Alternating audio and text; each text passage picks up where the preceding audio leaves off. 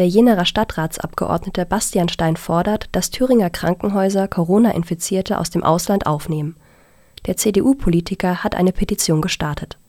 Stein schreibt dazu auf seiner Facebook-Seite, dass europäische Solidarität nun das Gebot der Stunde sei.